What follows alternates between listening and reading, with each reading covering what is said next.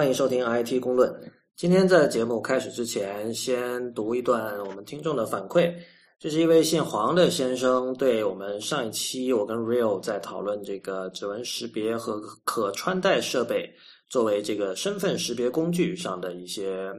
观点的反馈。呃，这位黄先生说，今天听了 IT 公论第八十九期里关于可穿戴设备。代表就是小米手环，以及指纹代表就是 iPhone 5S，在身份识别主要场景为解锁上面哪个更具优势，或者说更有前景？李如一和 Real 各有看法。我的个人看法更倾向于李。米四发布会上的小米手环可能是此次最大的亮点，新颖的功能和相对来说超低的售价让我感到很欢喜。但是过后想想，却有了新的发现和想法。在身份识别上，可穿戴设备是一个很现代也很方便的解决方案，但是指纹解锁却是一个超现代、超方便也超优雅的解决方案。我想说，不管是手环也好，手表、项链、耳钉也罢，都摆脱不了“可穿戴”这三个字，而可穿戴就意味着必须穿戴。这一点似乎很像废话，但是却跟指纹识别有本质的不同。而从这一点来讲，国内在几十年前，甚至可能更早。就有了可穿戴身份识别解锁设备了。见下图，呃，然后这位黄先生给出了一张图，这张图是一个男人的腰部，他穿着长裤，然后腰间系着一串钥匙，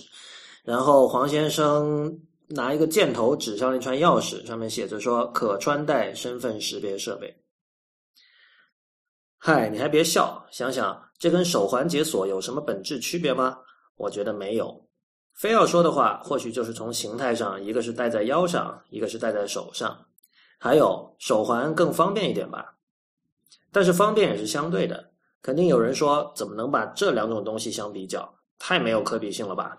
手环是多么的智能、方便、先进啊！但是在身份识别上，真的如此吗？他们号称此手环经过苛刻的穿戴环境测试，可以耐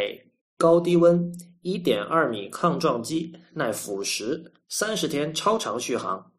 我想说，这些在可穿戴钥匙面前都弱爆了，好吗？（括号自行脑补上图）我现在上班的公司就是都是用指纹解锁，别提有多方便了。别说钥匙了，就是用刷卡，我都会觉得很麻烦。当你上班来的很早，却没有钥匙开门；当你有钥匙却忘家里了，你就能体会到指纹解锁有多么的方便了。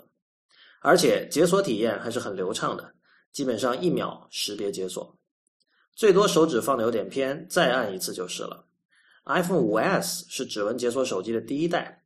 第一代已经能做到这个样子。我想今后指纹识别技术在识别体验上只会更精准、更流畅。有人说用手环不是更方便吗？连按都不用按了。是啊，钥匙也不用按啊，呵呵。但是可穿戴设备的问题在哪呢？就拿智能手环来说吧，肯定要考虑充电和待机啊。如果没电了，是不是就进不了门、开不了电话了？是不是要考虑蓝牙适配的问题？是不是足够稳定？是不是要考虑坏了维修？是不是要考虑设计美不美观、戴着舒不舒服？是不是要考虑每年更换更换一个新产品手环？成本呢？最重要的一点，历史证明，所有穿戴的东西。都有丢的可能，而指纹就没有丢失、维修、充电、升级成本这些问题。指纹就是那样的存在，你看不到它，却又一直拥有它，用你自己来证明你自己，而不需要用别的事物来证明。我想这也是人的尊严的体现吧。同意李如一所说的，如果乔布斯在世，他肯定会很鄙视手环这样的东西来解锁，他肯定希望用少之又少的东西来做多之又多的事情。可穿戴设备在其他方面肯定有自己的优势，但是在身份识别上我不看好，因为我们已经有一个更好的了。指纹是每个人都与生俱来独一无二的，是上帝给我们每一个人的钥匙，而用指纹做身份识别也是科技和人文融合最完美的体现。Real 这期我们的主题，我脑子里第一个想到的是一句粤语的表述，就是“玩在戛纳呢”。是什么意思？呃，找找吃的很不容易，就是啊，形容就是呃，生活不容易、啊，艰难是吧？对对对，四川我不知道有没有什么类似的口语的表述，差不多应该是有类似的意思。对我最近可能很多人都看到这个消息，就是有一个叫 Jerry Sinclair 的人，他是一个 iOS 的开发者，呃，他的软件叫 Unread，就是未读 Unread。那么这是一个 RSS 阅读器，然后他做了一件事情，是之前几乎没有什么人做过的，就是他把自己的收入的明细一条一条的全部列出来了。那么先说结论吧，他得出结论就是，这就是结果就是他，因为他当然花了很多时间了，就是他最终的收入是相当于一个月，呃，最终拿到手的一千七百五十美元，所以差不多人民币一万块。这个是。呃，就它这个 Unread 这一款 App 的月收入对吧？是的，这介绍一下，就这款 App 是一个 RSS 阅读器，然后它是，呃，它有两个版本，它有 iPhone 版和 iPhone iPad 版，而且它不是 Universal 的，就是它两个版本是分开卖的，所以它在这个帖子里其实有把两个版本的这个价钱都写出来，然后它非常详细的分析了它整个经过，然后它它其实是花了差不多有整体就有大概一年时间吧 iPhone 和 iPad App 花的。一开始最初七个月还是半年是非常苦的，就是他说完全没有周末，然后每天工作十个小时以上，就基本上是投行和这个金融男的这种工作强度了。那么苦哈哈，对对的，就是真的很累。然后他说他的健康严重受损，然后他跟家人的关系也搞得很不好。对啊，你想就周周六周日都没有了嘛？对，然后一天十几个小时，这样也没时间陪家人。那么，但最终得到的结果就是他算下来，因为他。呃，他首先把那个具体的这个销量的数字列了出来，然后算了一笔账，之后减掉他的那个，因为他属于这种叫 self employment，就是自雇在国外。那么自雇有一个自雇税，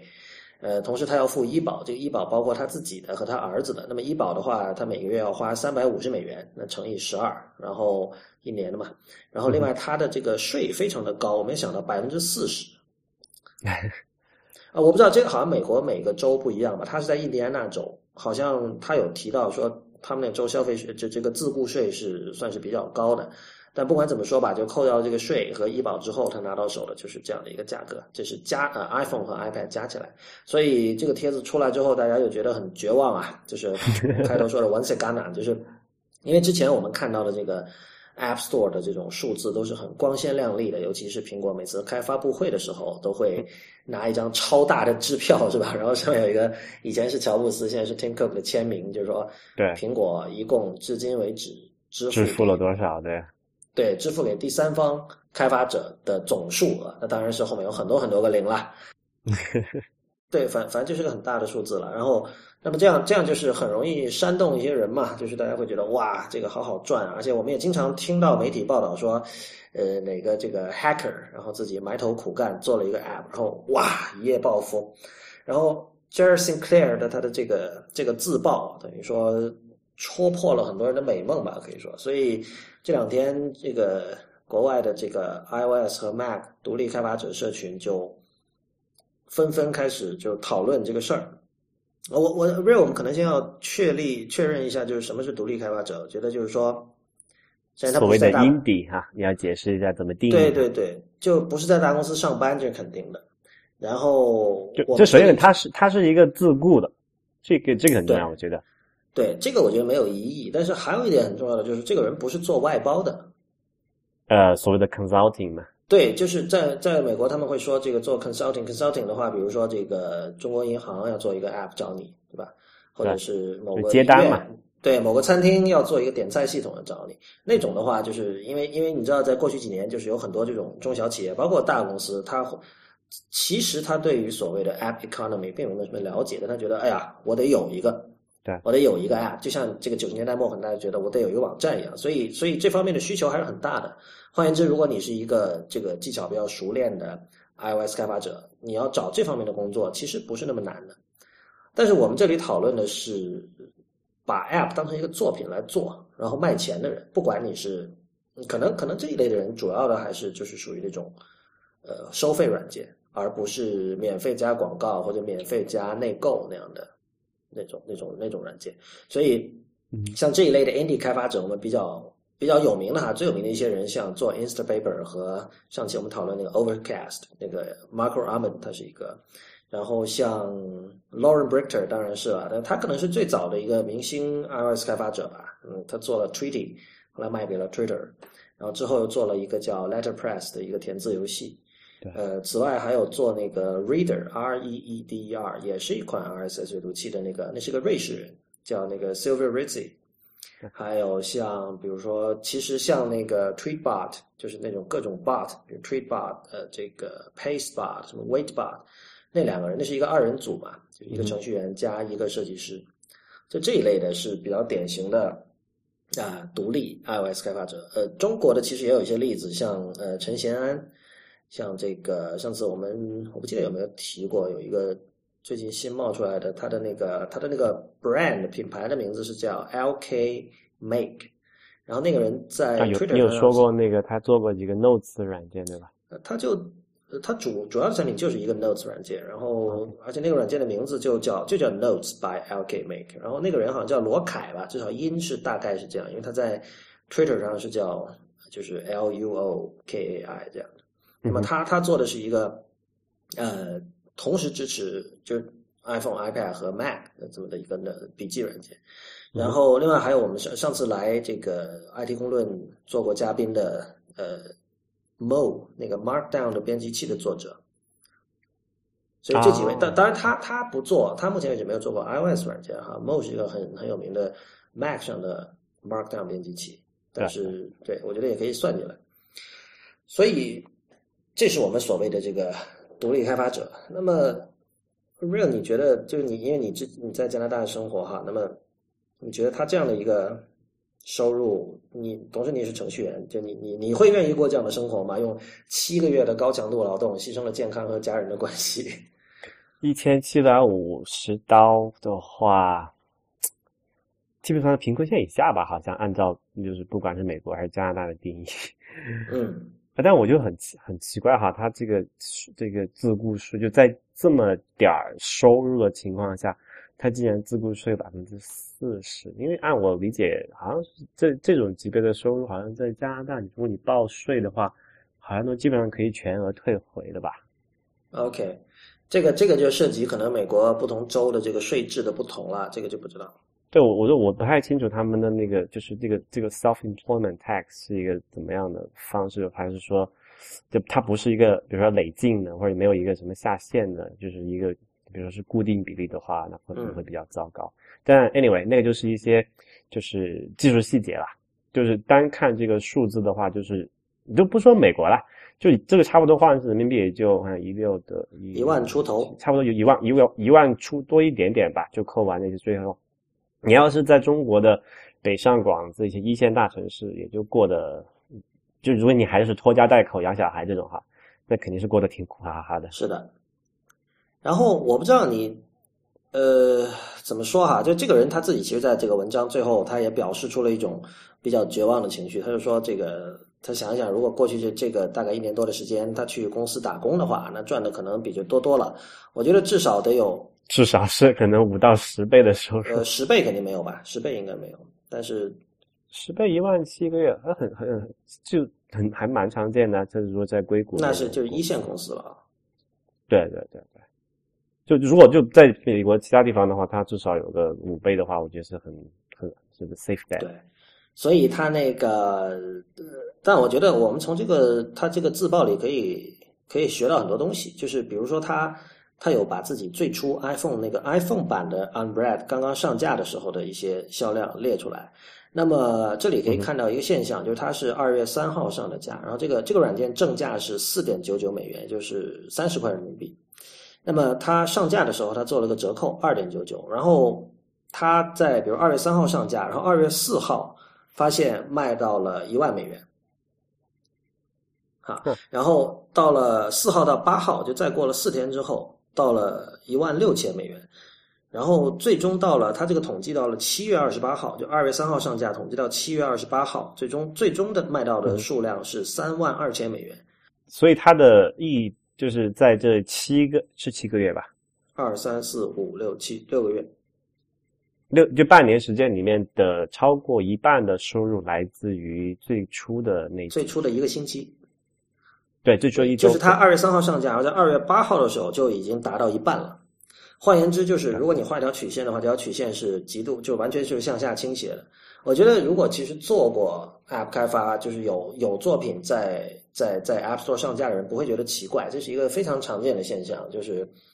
绝对你大部分的销量是来自于头几天的。然后，但是他他说了一个有趣的事情，就是这这个事情有点反常识，因为你知道很多人做这种首发时候的叫什么限时的折扣嘛。因为你你会觉得哦，我跟大家说正价是三十块钱，我现在改成十八块钱，大家觉得啊，我要占便宜，我要来买。但是他说，就是从经济学的角度来讲，那这条曲线其实说明在初期的时候，那个需求是最强烈的，所以其实那个时候你应该卖的更不应该在最开始的对，就是需求最强烈的时候，你应该卖的更贵嘛，这样你可以赚的更多嘛。所以他算了一下，他觉得我其实亏了。如果我一开始不不做那个限时折扣的话，我按正价四点九九卖，可能我会赚的更多。当然，这里有一个有一个，你可以，你可以有做一个反论，就你说，你如果卖四点九九，可能你在四号的时候你就卖不出一万美元，卖不出那么那么多份。一万美元的话，按照两点九九，可能三千三千份嘛，对吧？三千多份，那是不是说你，对吧？你如果卖四点九九，你可能卖不出三千份。对，有一个什么价格和这个需求的曲线的变化。对，就是一方面，我们得承认说，找到这个中间的叫所谓的 sweet spot 很不容易。对吧？但是另一方面，我觉得像 Unread 这样的 App，其实大家不介意多花那两美元的。啊，我觉得吧，这件事情是这样子，就是首先一个 RSS 阅读器这种 App，在整个这个需求很小，就就从对从从那个放大来说，它是一个相对于比较 niche 的产品，对吧？然后它又是在这个 niche 的市场里面，在因为比你比如我们都是，就你之前也没听说过这个 app，我也没有，我是出了这个事儿，我也没有听说过这个 app，就是说，而我们其实都是这个 RSS 的这个重度用户嘛，所以就是从这个表述来看的话，它其实是在一个已经是相对细分的市场里面，再切了一个很小的这么一个可能它比较特别的地方来做，所以呃。就市场容量只有那么多嘛，你你这也没有办法。我觉得基本上在 Google Reader 在 Google Reader 没关的时候，呃，iOS 上的 RSS 阅读器还是有几家的，比如说像那个像那个那个 NetNewsWire，像像 Reader，然后像还有其他几家。我因为我之前只用过这两家，但是 Google Reader 关了之后，仍在浴血奋战的，基本就只有 Reader 了。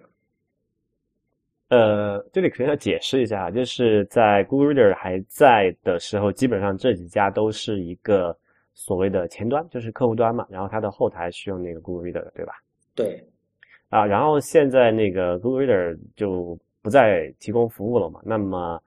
呃，现在有的几家服务还免费的，我想想还只有比较有限，好像有 Feedly，还有 Feedly 对，Dig 对吧？嗯，我我因为我自己用 Feedly，然后我知道的就是 Feedly。对对，然后在剩下有些付费的话，他们很多是其实是自己做了，就是自己连客户端和后台一起做了啊。我知道有几家是这样子的，前后一起做的好像现在没有，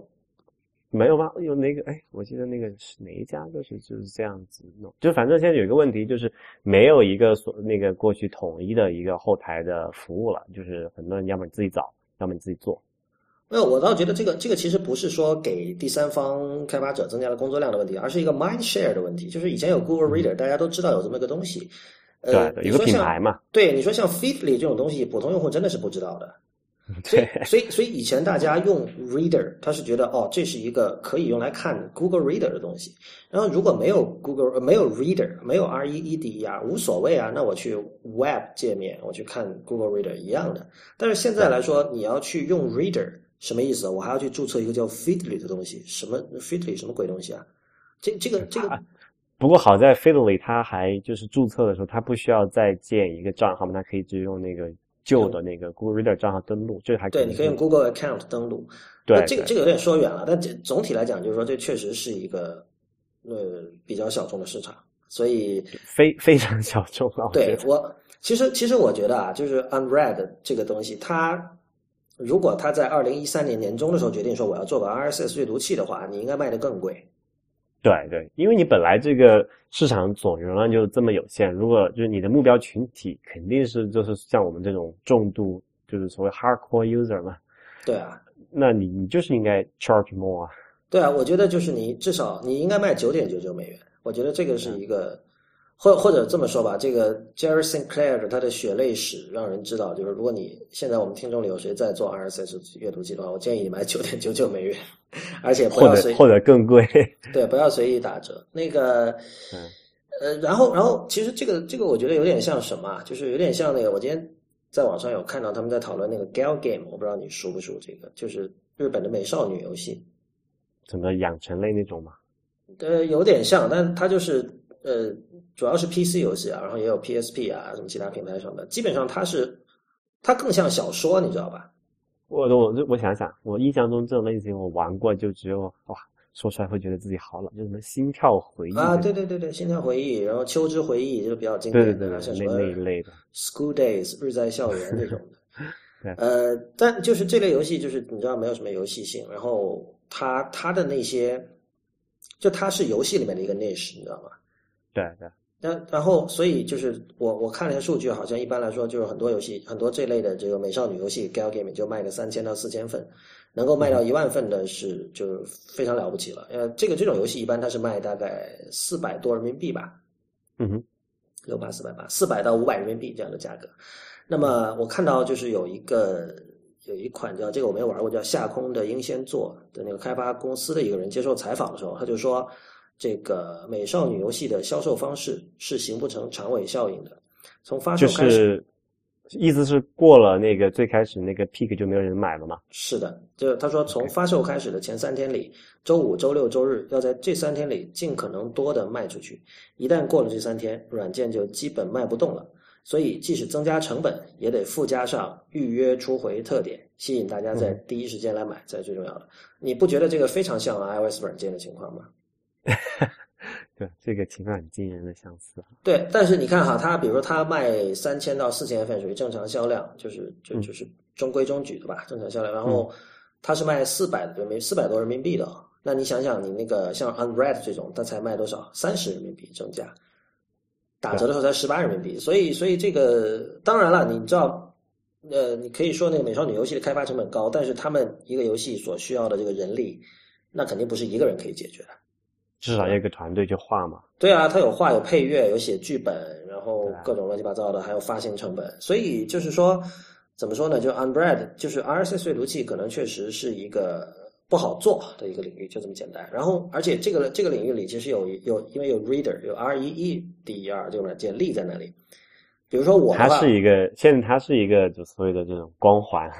对，这绝对的。虽然那个人很低调，但比如说我的话，我没有没什么事儿的话，我基本上不会考虑其他的这个 RSS 阅读软件的，因为因为他从他最早最早的第一个版本我就开始用，我一路跟他过来，然后他每个新版我也都买，然后他我我觉得这这这个人很有品位，而且他每次的比如说像那个 iOS 七，呃。发出来了之后，有些人就抱怨，但他就马上开始埋头改，然后最终他其实出来的版本是非常微妙的达到了在这个，它一方面又让它那个界面变得比以前更扁了，这样的话跟 iOS 七的风格会更加的吻合，但是同时它并没有说完全按照呃 iOS 七的那套方法来做它这个新界面，它仍然保留了 Reader 本来的那种温润的那种味道、那种趣味，所以我觉得就这样的人我会愿意去支持嘛，对吧？而且他很厉害啊，他还不光做 iOS，他还做 iPad，然后还做 Mac。它的一个你可以说是好处，但是同时怎么说呢？就是他很有耐心，但是这个耐心的另一面就经常跳票。他毕竟只有一个人要做三客户端，这个确实是挺难的。是的，他这次这个 Jerry Sinclair 还提到一件事，就是他说那个苹果大图推荐其实是没有太大用的对销量。苹果什么大图推荐就是有个 banner 在那 App Store 官方给你推荐，啊？就是类似什么呃 new and new and new noteworthy，或者是什么上面有个大的 banner 什么的 Editor's Choice 这种，因为他说这自这件事情其实我没有亲身经历啊，是吗？你忘了吗？就是就是我们这个播客，就 IT 功能这个播客，也是被苹果在那个就是 i 这个什么播客类里面推，就是打上过那个叫什么来着？也是就是也是这种就是什么？对我们我们是有 banner 推荐的，对对，其实但是我们看一下数据，好像也没有什么特别的大的变化，好像。对我们，我们当我当然就是肯定还是很感谢苹果的推荐哈，但是呃，我觉得播客跟 App 还是不太一样。第一就是播客整个体量会小很多，第二就是呃，我不知道有多少人。当然，我我我们看后台数据，其实用苹果的那个官方的 Podcast 那个客户端来听我们节目的人还是最多的。对。呃，但我不知道有多少人进到那个里面是去看那个就怎么说啊？他那个所谓的首页。我很怀疑，就是比如说我问你一件事，你我是一个播客重度用户啊，我从来不会主动去在那个 iTunes Store 的那个 Podcast 分类里面去找播客来听的。对啊，这因为这是因为你是重度用户啊，就其实我也是，就是就你根本不会去想到往里面去点。那我，但我知道很多人会的，因为确实有人呃通过微信跟我们联系过，就是他是。他是在那种，因为因为这那个人就是我当时有问他嘛，我出于好奇，我说你怎么知道 IT 公论？他说是在那个看苹果推荐的。啊，对，肯定是有人看那种东西的。就是那个那个 Podcast，就不管这个 Geek 社群说他做的再烂也好，对于普通人来说，它是足够好用的，而且甚至是它是比它是比比如说 Overcast 是更好用的，啊，对吧？对，但是但是反正 Sinclair 这个这个例子他就讲了，就是说一开始有他有，因为有很多那种就是圈内的就是知名的博客和网站都有报道 Unread，然后他说那种报道对销量是很有帮助的，但是苹果的推荐不一定。我觉得其实这个是这是因为它是一个比较特殊类型的 app，，就是比如说会会会看 Darren Farbo 的人，就是会会去买这些 App，然后会去买这些 App 的人，可能他更重视这个 Darren Farbo 这样的网站。作为一个这种 App 的发现渠道和这种推荐机制，而不是去相信那个，之后我觉得稍微比较在乎品质的人都不太会去相信 App Store 的大图推荐。对啊，这就是问题啊，就是它不是一个面向普罗大众的一个，就刚才讲的，它是一个 niche product，然后那你肯定要去找那种 niche 的推广渠道，你才有才有的这个。就其实我们这个事情也有很多这个例子啊，就是。所谓 niche 推广渠道有哪些？就是比如说你跑去那个什么 ATP 里面插一个 广告，可能还会好一点。嗯，对。啊，这个他有提到，他就说其实他他没有花钱做推广。比如说他可以，他说他本来可以在 Twitter 上，比如花四百美元吧，做一个那种 promoted tweet。虽然我我比较怀疑 promoted tweet 这种东西是不是会有用哈。呃，但但你你刚才说那个其实也是的哈。比如说像像我们经常听播客的人，如果他在 ATP 里有一个广告。我是真的会去去去去去去看的，对对对，是啊。不过我也不见得他他会，就是因为在这边做广告还是蛮贵的哈，据我们所知。嗯，就是而且转化率其实说不好，你就那样，你你的那个就是 addressable market 就是那个几万人的样子。呃，一个是 addressable market，还有一个就是说这个聆听环境嘛。比如说你在这个地铁上听到了，然后你回到家可能忘了，你当时想着说哦，我回家我要检查一下，但是回家你看，哎呦我。玩玩 gal game，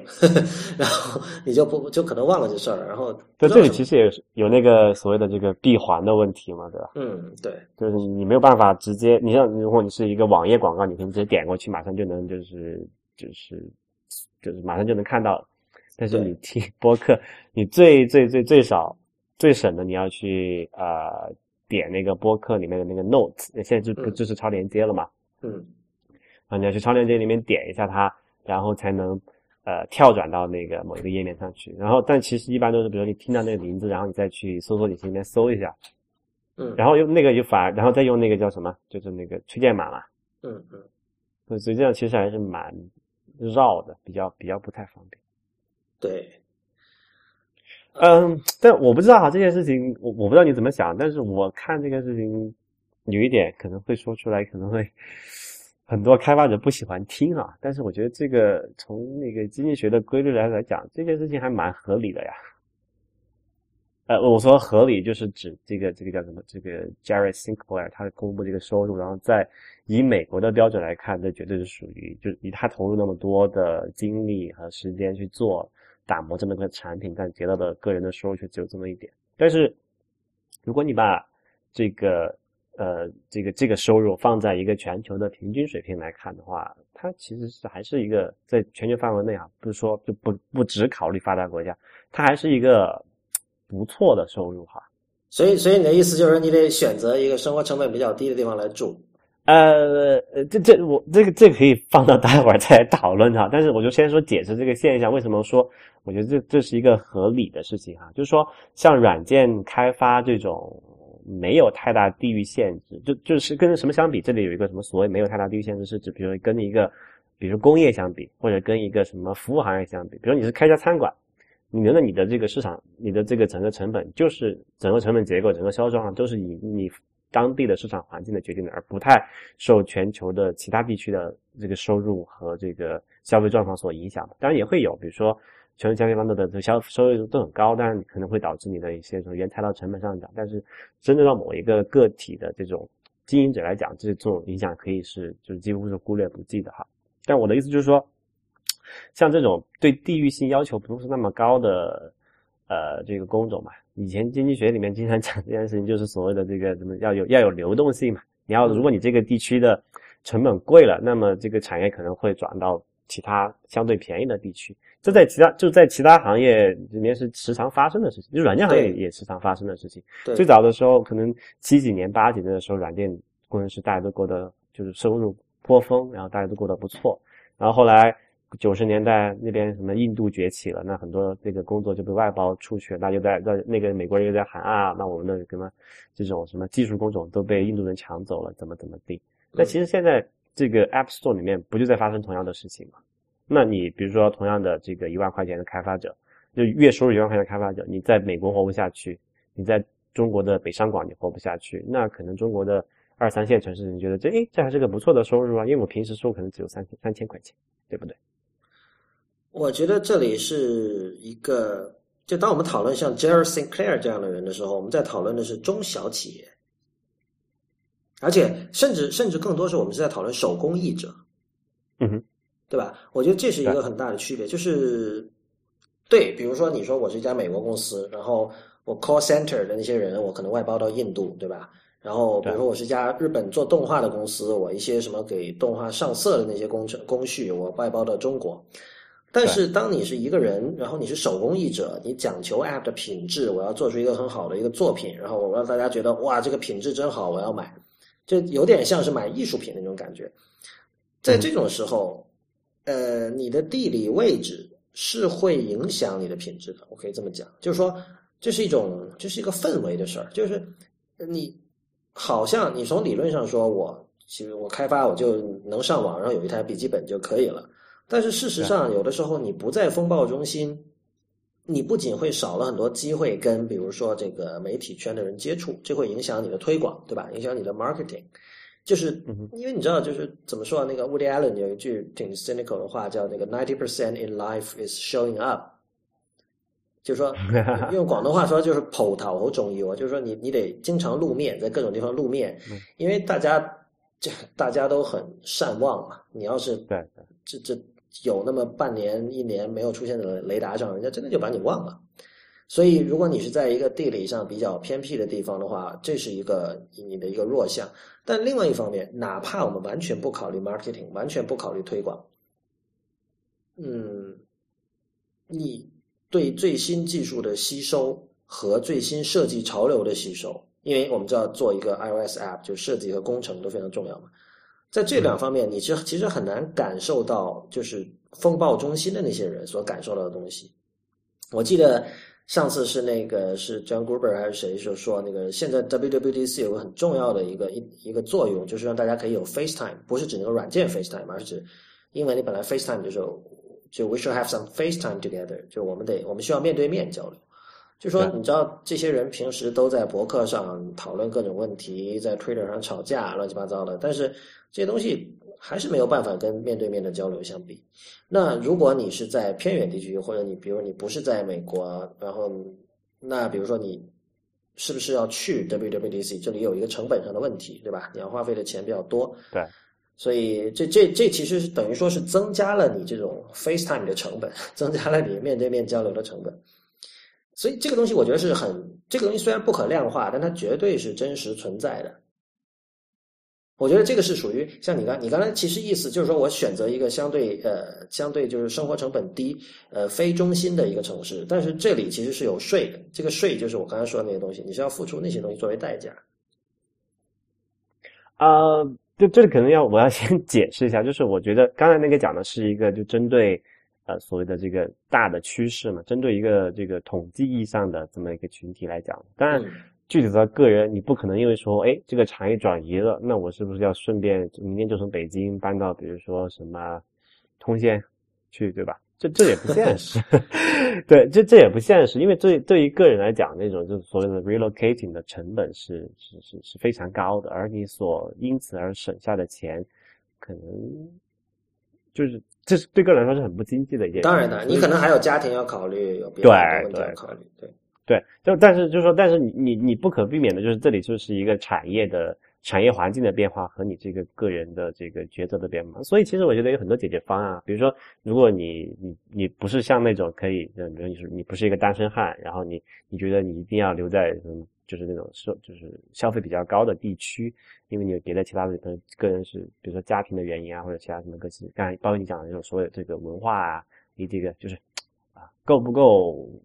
潮流嘛？嗯，这种这种这种原因，这个都好，其实也是没有关系。那么，那你做这个产业的玩法，你就不能再跟呃这个产业的主流的方法相比。比如很简单，举个很简单的一个例子哈，这个这个这个这个叫 OnRed 这个 app，它还是卖个几块钱，对吧？刚刚我们也讲，它它不应该卖，它不应该再出去打折。就是说，我就拿就假设它哪怕初期不打不打折，它的收入也翻一翻，不得了了。对吧？也也达不到，比如说他去 Google 上班能够获得。对呀，他也达不到一个所谓的他所在地区的这个收入的一个平均标准嘛。那么这个结论就很简单了，那你这个定价定的高一点。这个类比的例子其实也也很显而易见。你去找那种所谓的定制化的手工艺品，就是所谓的那种高，就就 indie 对应到传统的行业里面，可能我们想想有什么。一个什么哎很牛逼的这个设计师，就设计师这个是指比较传统的设计师，他他做一把椅子，对吧？嗯，或他设计给你设计一个家具什么的，他可能一次要 charge 你好几万块钱的？这是便宜的。这里的问题就在于普通人对于软件，他不把他一般人没有软件审美的观念，就他不觉得软件是一个可以去审美的东西，就他不具备可审美性的情况下，你就不会去区分所谓的优秀的手工艺者和。呃，就是普通的中等偏上的手工艺者之间的差别，就是对吧？对，这就是是就这也是一个，就是也就是可能为什么没有人那么干，没有没我们没有看到所谓的这种呃，就是制制作很精美的那种那种 iPhone 软件，它卖比如说九百九十九九百九十九美元这种案例出现，对吧？可能就是像你讲的一个原因，就是市场并还没有，或者或者还没有人试探过这种市场，或者没有人市场还没有成熟到这个程度。我觉得这件事可以从很多角度来看，比如说，你可以从这个大公司整合的角度来看，就是行业整合现在显然是无论是中国还是美国，都是互联网圈正在进行的一件事情，而且这个很多时候是并不让人开心的一件事情，就是中小企业的这种呃活活力和它的这种生存空间会受到挤压，而我们知道很多时候就是说真正的创新。和，最有意思的一些产品是中小企业做出来的，但是现在的情况就是说，你做出来这个，这做出来一个之后，呃，要么被抄了，要么被收购了，然后这个产品可能就停掉了，对吧？对。呃，然后最终我们大部分人会只生活在那几家最大的公司，就是这个 Facebook、Google，然后国内可能这个腾讯、阿里巴巴、呃，百度，就生活在几家大公司所营造起来的这么一个数字环境里，这显然是。显然是不有趣的，而且它是跟个人电脑一开始的那种 vision 是相悖的。但今天可能我不想从这个角度来讨论。我有一个事情想问你的是，因为你看这个 Jerry Sinclair，他有提到自己花了七个月时间，然后做的非常非常苦。然后因为我自己也参与过 iOS 开发，我知道就是有的时候一些在普通用户看来很简单的事情，比如说你就是上面一条那个一个颜色的一个 bar 一个条，我要换成一种别的纹理。嗯有时候这样就牵一发动全身，可能会涉及很多很多的代码的改动。那么我其实一直有一个问题，就是说是不是 iOS 开发太难了？这个意思是说，本来可以不这么难，因为最近我看了那个 Andreessen Horowitz，就是那家风投公司他们自己的那个公司博客上有一篇文章，就是讲那个他们说现在 VC 产业跟以前不一样了。呃，其中有一个趋势是过去十年大家都看到的，就是说成立一家科技公司的成本变低了，因为一方面就是说有各种呃 affordable 的云服务，对吧？像那个亚马逊的这个 S 三啊，还有诸如此类的各种东西。对。呃，另外一方面，这个硬件成本的降低，呃，然后还有一点，他提到说，像 Python 这样的 high level 的编程语言的普及，和就是它。因为 Python 早期可能还不是那么的成熟，但是随着，因为我们知道 Google 可能是早年的一个 Python 的推手嘛，所以这个这个语言本身也在不断变得成熟，不断变得能够被应用到这种生产性的工作里，而用这种语言开发产品，呃，是比用相对更加 low level 的语言要高效很多的。那么开就是高效，这里高效是指的这个就是开发时间上的这个节省嘛？对啊，时间的就是成本嘛。那么我们知道，肯定像那个开发 iOS 软件用的 Objective C 是比 Python 更 low level 的一个一个语言。那么换言之，它的这个它肯定是更低效的，可以这么说吧？嗯，我不知道哈，因为我自己也并没有从事过这个 iOS 开发。但是根据起码有两个感觉吧，第一个是在就是在就之前看大家学这个 Objective C 的时候，都觉得吐槽这个。做很多事情是比较啰嗦和麻烦的。然后另外一个就是这个 WDC，今年 WDC 的时候，苹果发布那个新的语言 Swift 的时候，大家那么激动，也可以看出吧，就是确实可能 Objective C 并不是一个抽象层级比较高，或者说是比较容易建立自己的这种高级抽象抽象的语言吧。嗯。对，这这这必然就会导致有一些，比如说呃，开发上的效率事情就是繁琐嘛，就是你可能比如说在 Python 里面做很简单的一件事情，那你可能在 Objective C 里面 你要改很多东西。我觉得这里是不是有个前提，就是说你繁琐是很大程度上是因为你要做高度的定制化。这个我就不太清楚，这个具体说，比如说你改一个颜色要定制多少？就是我因为我我我以前看那个。就就前两天还是什么时候啊？不是前之前更早的时候，那个那个 Brent Simmons 现在不是在写 Vesper 嘛？那个笔记软件，他当时就说，因为 Vesper 里用了大量的定制化的那种动画效果啊，然后这种动画效果其实你其实是很微妙的，不是说那种特别炫的东西，而是说，比如说我我把呃我我的点击一条那个笔记，然后它展开的那个动画是一个是一个 zoom out 是个 zoom out zoom in 的一个动画，就这类的动画，它都是自己写的。他说他花了很多很多功夫，而我们知道 Brent Simmons 那是二十多年的老程序员，好不好？而且他他他对于这个整个 Coco 框架和 Objective C 绝对不是生手，因为他在这十几年前就写这个 Mac 软件了，他都会觉得做这种定制化的这种东西很难。然后包括你看几个定制大拿吧，比如像像刚才这期节目开头我们提到那几个人，像 Reader，像那个 Tapbox 那些人，像 Lauren Brichter。就是这些这些人都是就是高手了吧，属于。然后他们在做这种各种定制的动画里，都是花了很多很多的功夫。但是那天我不知道听谁讲的，我觉得可能有点道理。就是在这种情况下啊，就是如果说目前用 Objective C 做 iOS，呃，Swift 怎么样，我们再说，因为现在还太早。用 Objective C 做 iOS 开发，你要做定制的东西，要花很多很多的功夫的话，那是不是你就不定制好了？而且现在就是说，你如果用系统控件，在现在 iOS 七的这个情况下，其实可以做的不难看的。那这样的话，你会省很多功夫。那么换句话说，本来你要七个月，每天十个小时，可能你现在可能六个月，然后每天八个小时就能做出来。那这样的话，是不是就划算一点？这件事情变得更可行，在商业上。对，我明白你的这个意思，就是说，如果你不能够，因为市场怎么样，你可能很多时候你并不能决定，对吧？那你可能只能改变自己。就对比的一个例子就是，如果你觉得你这个呃，比如说收入太就花了时间太多，收入才这么点儿不值得的，那么你是不是说在维持同样收入的情况下，我能够降低我的投入，这样我的这个就是投入产出比就觉得可以接受了呢？对吧？你是这个意思。嗯。但是我觉得这有一点可能会有点有，这里有一个。就是内部是自相矛盾的地方哈，就是是为什么是这么讲呢？就是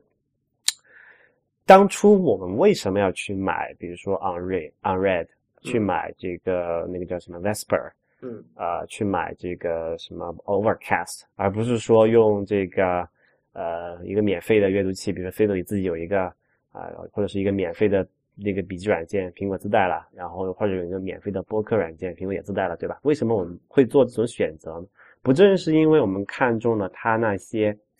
啊独特的、定制的，别人没有，别人不能用系统的提供的框架或者是优那个这个这个 API 很简单就能复制出来的体验嘛？嗯。对吧？这这所以我觉得这里可能有一个存在性的问题啊，这可能需要需要思考一下。但我没有结论，我只是把这个问题提出来。但我觉得有一个你刚才讲的那个是可以可以接，就我我觉得可以有一些讲的，就是能不能说呃，那我们用一些现成的方法去把这个东西降低成本？我觉得当然是可以的呀。比如说有些那种很少，比如说你的用户里面有一千个人。可能只有两个人才注意到你实现了某一个动画的细节和系统的空间不一样，那你你实现你花了可能，但你做这可能花了五天的时间，那你做这个东西的意义何在呢？对，这个这个就是我觉得，如果你从创作的角度来讲，这怎么说啊？就创作者没有资格抱怨这些。我觉得，就是我们看到的很多伟大的作品里，都有很多极小的细节，可能花了。和它本身不相称的这种是人力才能够做出来，然后有一些可能我们觉得好炫的东西，其实并不难。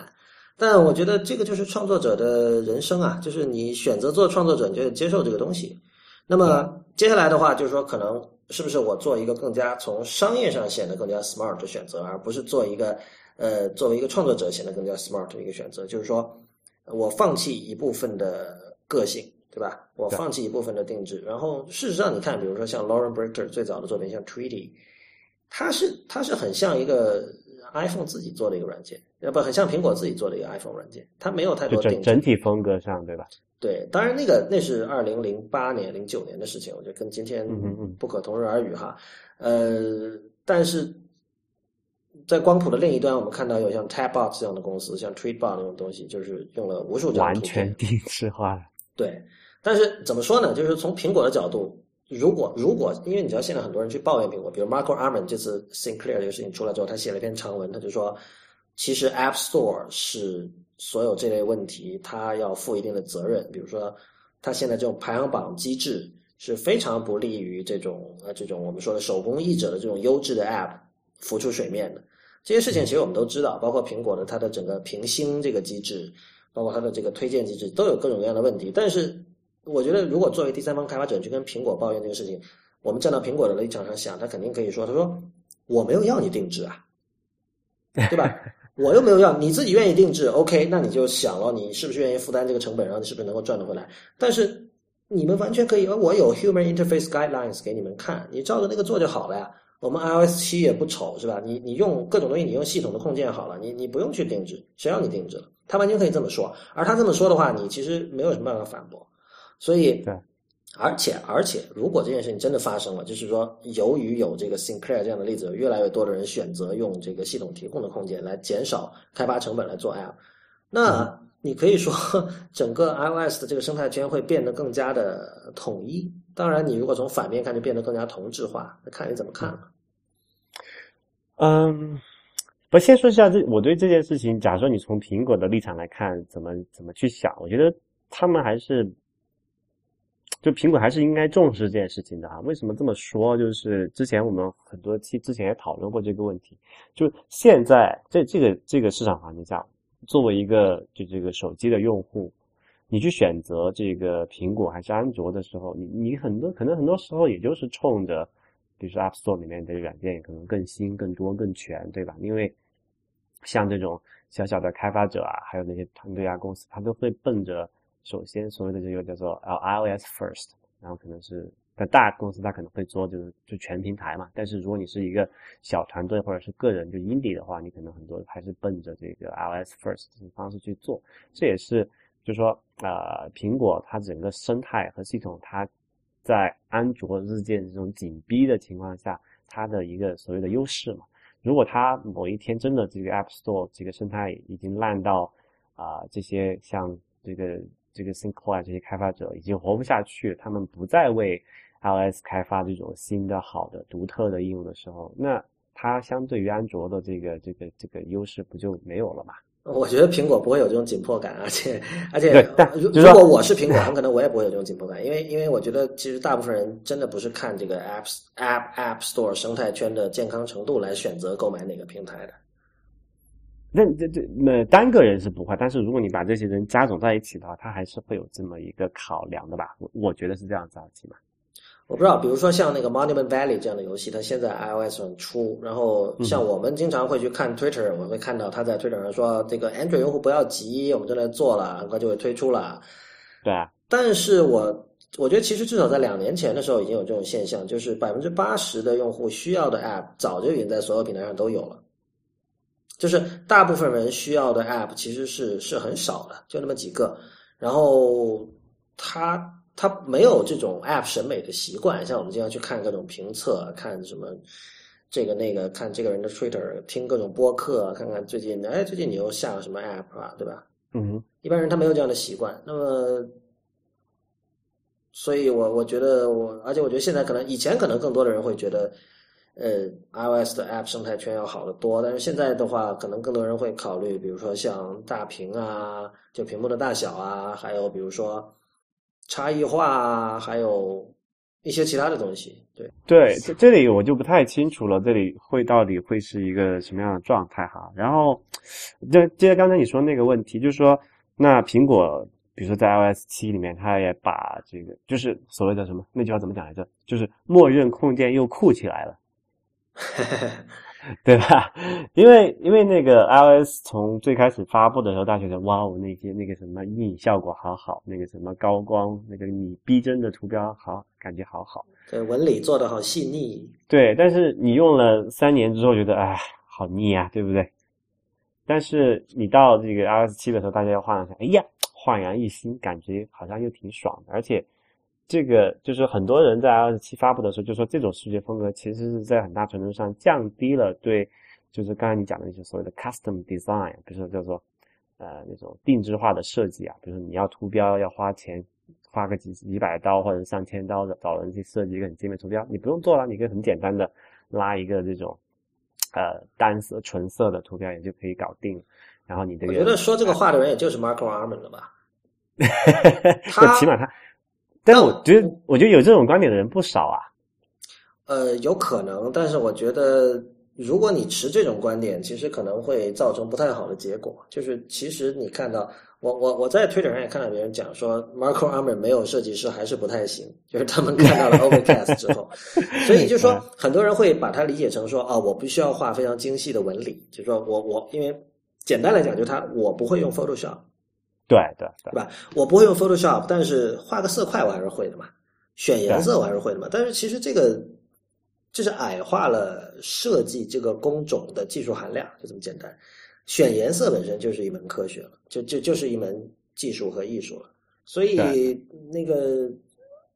我觉得当因为因为怎么说呢，在有这种高光有纹理的时候。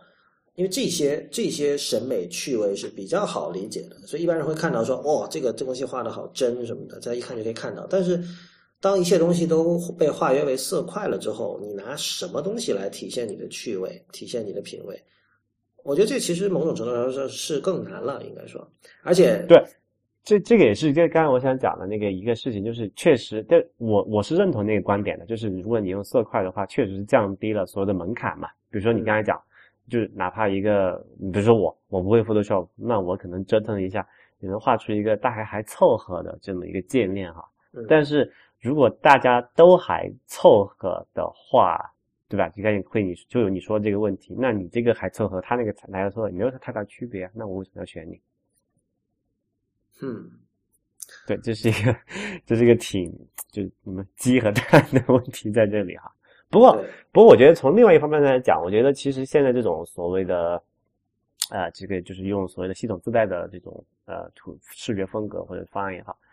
呃，这个这个做法，我觉得是对大多数 App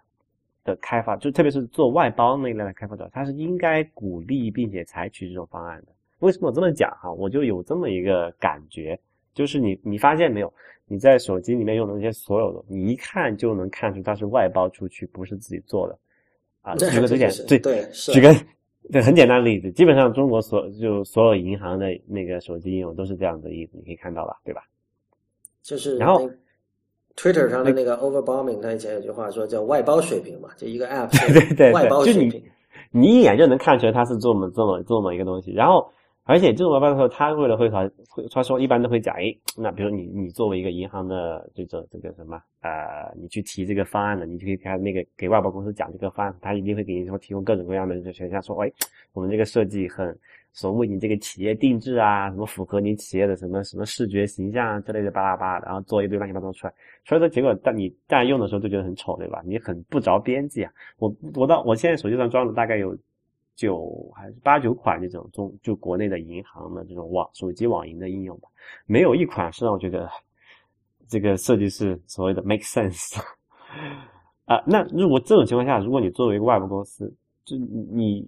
怎么讲，就是不你作为一个外包的人，你就应该说，哎，你就不要用那些给我搞那些什么什么是什么定制的设计，你反正你也设计的不咋地，对吧？你就给我规则去做，对，你要做个中规中矩，对吧？你你想一想，你作为一种。所谓这种行业应用嘛，没有人会天天玩你这个银行的应用，对不对？我一个月可能用它用用的几次不错了，你不要给我让我再再花时间打开界面先看一下，哎，这界面怎么一回事？我要先琢磨一下，这个这个它很多是什么一个圆环，我再怎么转一下才能找到我那个功能，是吧？你这个做个菜单多好，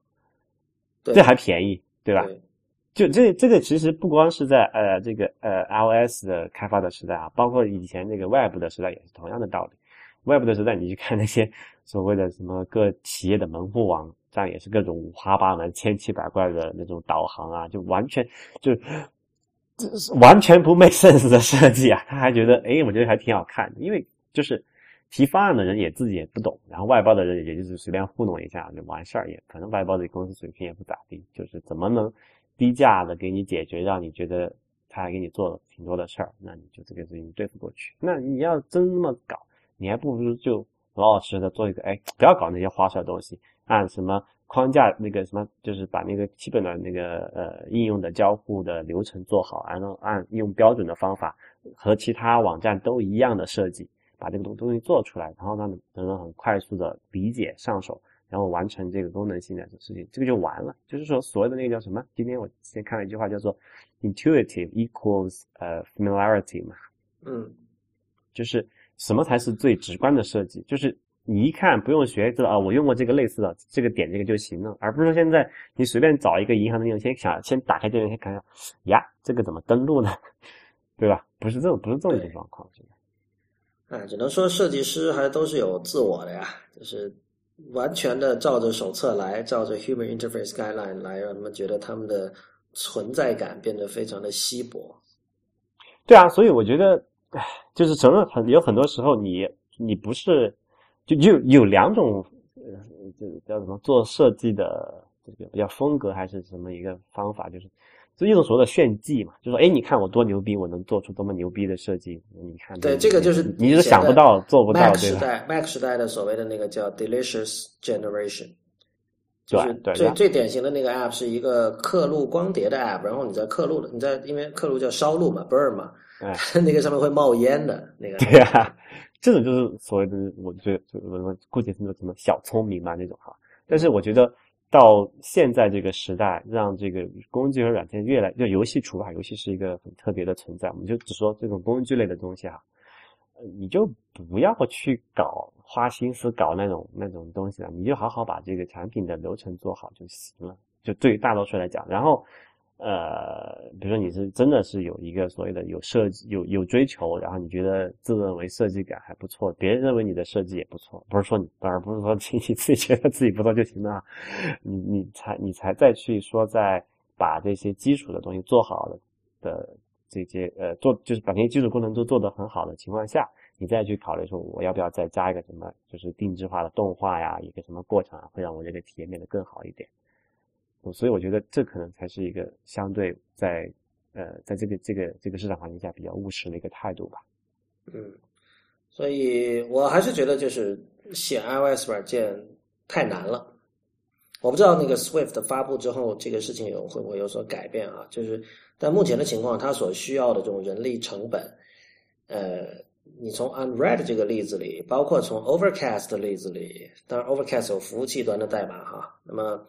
然后包括从 Reader 的例子里，Reader 基本就是前端了，因为服务器端都是后台做的。对，那个基本你可以看出，就是写出一个好的、呃有品质的呃 App，你需要一个程序一个人全全全全身心投入工作一年的时间，嗯哼，才能够做到。那这样的话，就是你可以算一下，比如说，比如硅谷的一般的这种具有高技能的这种软件工程师，一年的收入是多少？比如说十五万美元，那你就得算你是不是能够把这十五万美元赚回来。所以就是这样一个事情。那么，如果说这个未来这个 iOS 开发工具能够变得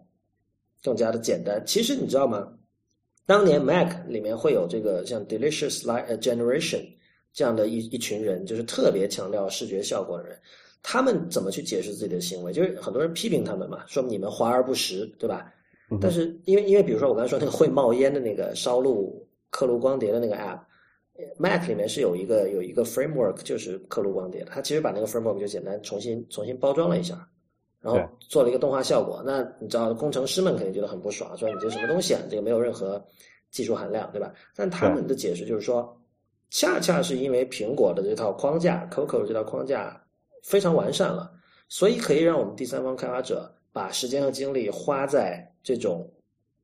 这种炫的这种东西上。就是这这有什么不好呢？大家在烧录 CD 的时候看到冒烟，觉得很开心啊。就他他们会这样去去 argue 这件事情。所以我不知道未来的 iOS 的这个开发会不会到达这么一个阶段，就是呃基本的功能已经相对来说可以以比较低成本的方式做到，然后这个时候大家可以更多去考虑一些。个性化、定制化的东西，当然，比如说走，其实走到像 Delicious Generation 那样的那样的这种那种程度，是不是件好事，就可以再说。我自己也觉得，像冒烟的这个刻录软件这种事情，有一点，你最多只能说它有一点 Cam 的趣味，但它不会是一个我认为是一个非常高品质的一个一个东西，包括。包括 Delicious Library 本身，就是 Will Shipley 做的那个用来整理你的书啊、CD 啊、DVD 啊那些东西的那个软件，我觉得也确实是一个形式大于内容的东西，对吧？对，而且我觉得刚才讲那个，其实，在现实中已经发生了。比如，特别你看今年的那个 WWDC，苹果公布了叫叫什么 thousands of APIs，就是它就是它来干嘛？就就我看到的那些比较有意思的东西，基本上都是为了。所以就是降低开发者的这个成本，这个成本有可能是时间成本。就是你说你我直接把这个功能提供给你，直接调用这个 API 就好，你不用自自己接写再写这个定制化代码，你就省时间就省了嘛。然后另外一个就是说你直接直接给直接帮你省钱，比如今年提供那个叫做什么呃 Cloud Kit，对，就是就如果说他的意思就是说，如果你只是给苹果设备用的话，你甚至连你需要的后台服务我们都帮你免费做了，因为你不需要支付给任何人钱，对吧？就在一个一定限度以内哈。当然，这样你未来如果要做 Android 版，可能就完蛋了。那你肯定啊，你 苹果又不是慈善机构，它不会为了这个让你还可以一个什么公开的 API，还看让你可以跨平台兼容 Android 其他系统，那这个肯定是没有没不可能的事情。所以这里是一个是一个取舍的问题哈。啊，不过说到这儿，咱们这么聊了半天，是不是结论 Whisper 要被作死了？你你说 Vesper 就是对 Vesper 要要被要被作死了。我我其实真的很想看看他们的数据，而且你知道他们是三个人哦。对啊，而且他们 他他不光是三个人啊，他们是四五三个人不，他们三个人是一个 team，然后还有一些东西是外包的嘛。没有吧？他们就是有那个画图，好像是有些东西是外包的。他们不是那设计师 Dave Whiskers 啊？那我不知道，Icon 就一次性的了。那属于对对，然后然后他还有那个 hosting 在那个 Azure 上面的成本，对吧？他之前还在还在还在 拼命写那个发布了吗？发布了那个那个 Sync 的功能。Sync 功能早就发布了，发布了。对，就是，但是他那个也是有成本的，而且就不是免费的一个东西，所以所以我觉得，那我们之前聊了半天，他这个东西最后也是要感觉是要悲剧的。对他说老实话，他。他那个东西没有什么太大的卖点，就我我我我感觉是，就是这是一个他们来练手的一个 app，呃，就他们三个人第一次就是说以这种方式合作嘛。我再看吧，我觉得它它这个发布倒是很很符合互联网的这种方式，就是它第一版其实非常的简陋，可以说，对，就是首先只有一个 iPhone 版，然后没有 Sync，OK，现在有 Sync 了，但是 OK，他们现在下一步在做那个 Mac 版嘛。嗯哼，有了 Mac 版之后，对我来说，有了 Mac 版之后，一个笔记软件才算是可用的。啊，所以其实这一期我们还就我们，如果我们听众朋友里面有做这个 iOS 开发者的话，其实啊，我们很想知道你们是怎么想这么一个问题的哈，就是是否是真的给 iOS 开发这个就是太难了，就是呃，这个指的就是说开发时间太长，然后要改东西太多，可能自己一个人忙不过来呢？还有说刚才讲的那个 Lawrence 问的是不是这个 Objective C 太复杂了？然后 Swift 能不能解能在某多大程度上帮助你们解决这个问题？那欢迎大家给我们通过邮件啊，或者是语音的渠道给我们反馈一下。对，再再次鼓励大家用 语音反馈哈，因为这样会比较好玩一点。虽然这个不像以前的电台是实时的，这个有听众打电话进来，但是对，你就用这个 voice memos 或者任何你喜欢用的这种录音软件，然后发到这个 Lawrence at it 公论点 com，L A W R E N C E at it 公论的全拼点 com，然后我们会选择有意思的跟听众分享。好吧，那我们这期的节目到这里就结束，谢谢大家的收听，也欢迎大家在我们的社交网络关注我们。我们在新浪微博叫 IT 公论，公司的公，论点的论，在 Twitter、Instagram 还有微信公众账号都是叫 IT 公论的全拼。谢谢，我们下期再见。